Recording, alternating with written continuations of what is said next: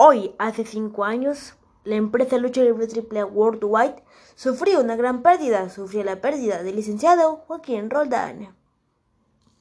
Joaquín Roldán Retana, mejor conocido como el licenciado Joaquín Roldán, tomó el mando de Lucha Libre Triple tras el fallecimiento de Antonio Peña, cuñado y esposo de Marisela Peña. Joaquín Roldán protagonizó diversos capítulos en Lucha Libre AAA, tales como cuando se apostaron las cabelleras de Conan y él, aunque pues claramente Conan no tenía pelo y no tenía que apostar.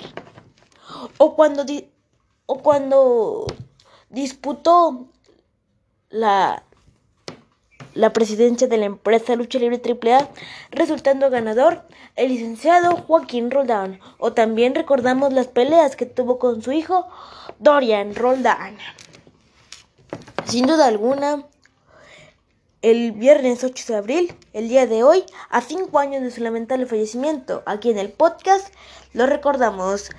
Descanse en paz, Joaquín Roldán Retana. Descanse en paz, el licenciado Joaquín Roldán.